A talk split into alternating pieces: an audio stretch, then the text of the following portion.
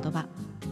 この配信ではロンドンでホメオパシーを学びホメオパスレメディ選択科として活動している私がホメオパシーやフラワーエッセンスヒーリングや波動といった自然療法のことまた暮らしの中にあるレメディを通して自分にとっての心地よさを追求しありのままの自分を楽しむことにつながるような日々の気づきや情報をシェアしています。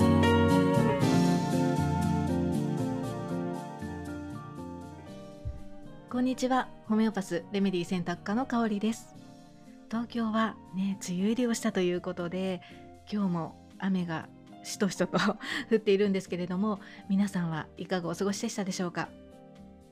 ちょうど私はあの梅雨入りの日の夜にあの急遽ねこう歌う瞑想会というイベントに参加をしてきました。ロンドン在住の雅子さんというね方と、まあ、国内外で活躍をしているあの大好きなかあのバイオリニストのカノイトさんのイベントということで、まあ、何年か前にもね一度参加はしたことがあるんですけれどもなのでまあ今回、うん、2回目かだったんですが、まあ、改めてねあの自分の声とか他人の声、まあ、言葉とか音のハーモニーが持つ波動っていったものが自分を中央に戻すためのレメディーになるっていう、まあ、そういうねあの気づきの多い時間になったので今日はそんなお話をしてみたいと思います。皆さんはハルモニウムっていう楽器はご存知でしょうか？あのアコーディオンのようなね感じで片手で空気を入れながらもう片方の手で鍵盤を弾くものなんですけれどもアコーディオンとは違って床に置いてねあの奏でる楽器、うん、なんですよね。であのちょっとね驚いたんですけれどももともとはフランスで誕生してでインドとかネパールとかスリランカで広くこう使われるようになってヨガの時に歌うようなこうインド版の賛美歌っていうんですかね、まあ、そんなののあの歌う時の伴奏なんかにも使われるっていうちょっとねオルガンみたいなあの音のする楽器なんですね。うん、で、まあ、今回そのハルモニウムを雅子さんが弾きながらあのもう本当にね何だろうあのソウルフルというかパワフルな歌声でそのインド版の賛美歌のようなものをみんなで歌えるように雅子さんがねこうリードしてくださったんですけれどもあの言葉の一字一句の意味は分からなくてもその言葉の持つ音をただ聞いてそれをこう真似していくだけで本当に不思議とねこうなんだろういらない思考が吐き出されていく感覚があったりとか体が緩んだりとか、まあ、心が解放されたり、まあ、活性化したりするななんていうね風に感じるんですよね。うんであの一応そのそれぞれの曲で思考のの浄化にいいとか解放にいいとかねあとはインスピレーションが降りてくるようなとか光を感じられるようなとか、まあ、そんなテーマはあったようなんですけれども、まあ、それが何だろうよく分からなくてもその参加している皆さんと一緒に、まあ、ただ声を出しているだけでその音の波動でね場が包まれている感覚っていうんですかね、まあ、それがすごく心地よかったです。うんで、まあ、今回はさらにこう、まあ、伊藤さんのバイオリンも加わって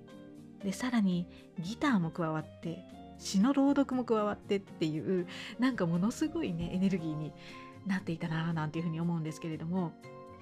でそんな中あのちょっとね私が思い出したことがあって、まあ、すごくね個人的なことなんですけれどもあの中学高校時代まあ、私はブラスバンド部だったんですがみんなで合奏して作り出すハーモニーがすごく心地よかったなって、うんまあ、好きだったなって。なんかなその時の光景っていうのかな。それがすごく鮮明によみがえってきてああまた合奏やりたいなとかね 楽器やりたいななんていう気持ちが湧いてきました。うんなんだろうこう好きっていう気持ちが刺激された感じですかね。で演奏の合間のトークもなんかね今回は特になのかななんか自分に必要な気づきっていうのが多かったんですけれどもあの皆さんに一つだけ、まあ、今日シェアしたいなっていうふうに思ったのは自分の声も立派なレメディーになってセルフケアに役立つっていうことであの簡単な、ね、方法を教えていただいたので、まあ、お伝えしたいなっていうふうに思うんですね。あのすごく簡単なのであのぜひやってみていただきたいんですけれども、えー、まず両手をあ両手じゃない。両耳を両手で塞いでであのおーってねこうできるだけ喉を開いてお腹から声を出して息が続くまで声を出し続けるっていう。で一呼吸を置いたらそれをまた繰り返す。でまあとらわれているなんか思考とかモヤモヤした気持ちがあればそれも息と声と一緒に吐き出してしまう、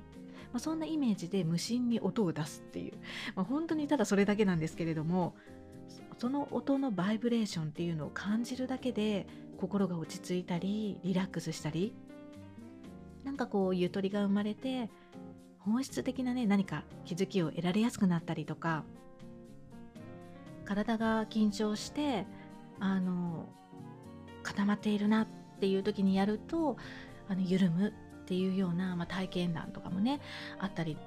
したのであのぜひねやってみてくださいね。うん、であのちょっとだあの話はね脱線するんですけれどもホメオパシーのレメディーでも実はあの音階の持つ波動のレメディっていうのもあって、まあ、実際、まあ、あんまりねこう使われることっていうのは少ないと思うんですけれどもあのあるんですね。でホメオパシックカラーサウンズレメディーズっていう、えー、これは誰だ？うんとアンビカ・ワウターズさんのあの本に書かれているんですけれどもあのちょっとねご紹介するとあの音階によってそのなんだろう響く領域っていうのが違うっていうことで例えばねドレドんドレミファソラシドだったとしたらその、えーと、一番下のドはグラウンディング。でレは喜びとか豊かさ。でミは自信とか自由選択。でファはえー、愛とか純粋性。で「ソ」は創造性とか自己表現「ラ」は、えー、直感とか知恵。で「し」は美とか調和で、えっと、オクターブ上の「ド」は無意識、まあ、そんなね領域に対応するということなので耳を塞いで声を出してみて自分が今一番心地よいなって感じる音とか音階っていうのを探ってみるともしかしたら今の自分にとって一番ヒーリングが必要な領域っていうのに気づくきっかけになるかもしれないですよね。なので、まあ、特別なレメディーがなくても、うん、あの楽器がね手元になくって、まあ、なかったりとか、まあ、技術的にね弾くことが難しかったとしても自分の声が自分を整えるツールになるねなんかそう思うとすごくないですか？でできればその声に乗せる言葉っていうのも意識するともっとねパワフルになるんじゃないかななんていうふうに思います。まあ、よかったらね試してみてくださいね。で、まあ、私は今回やってみてまだまだこうなんだろう格好をつけたがる自分というかこうあらねばならないみたいななんかこう他人の期待を優先するような自分がいるなっていうのに気づくことができました。うん、で気づくことから全ては始まるっていうふうに私は思っているので本当にね今回急遽ね参加することになったんですけれども、ま、参加してみてよかったなって思います。はい今日は自分の音も言葉もレメディーになるっていうようなお話を少しだけしてみましたいかがでしたでしょうか？良い週末をお過ごしくださいそれではまた。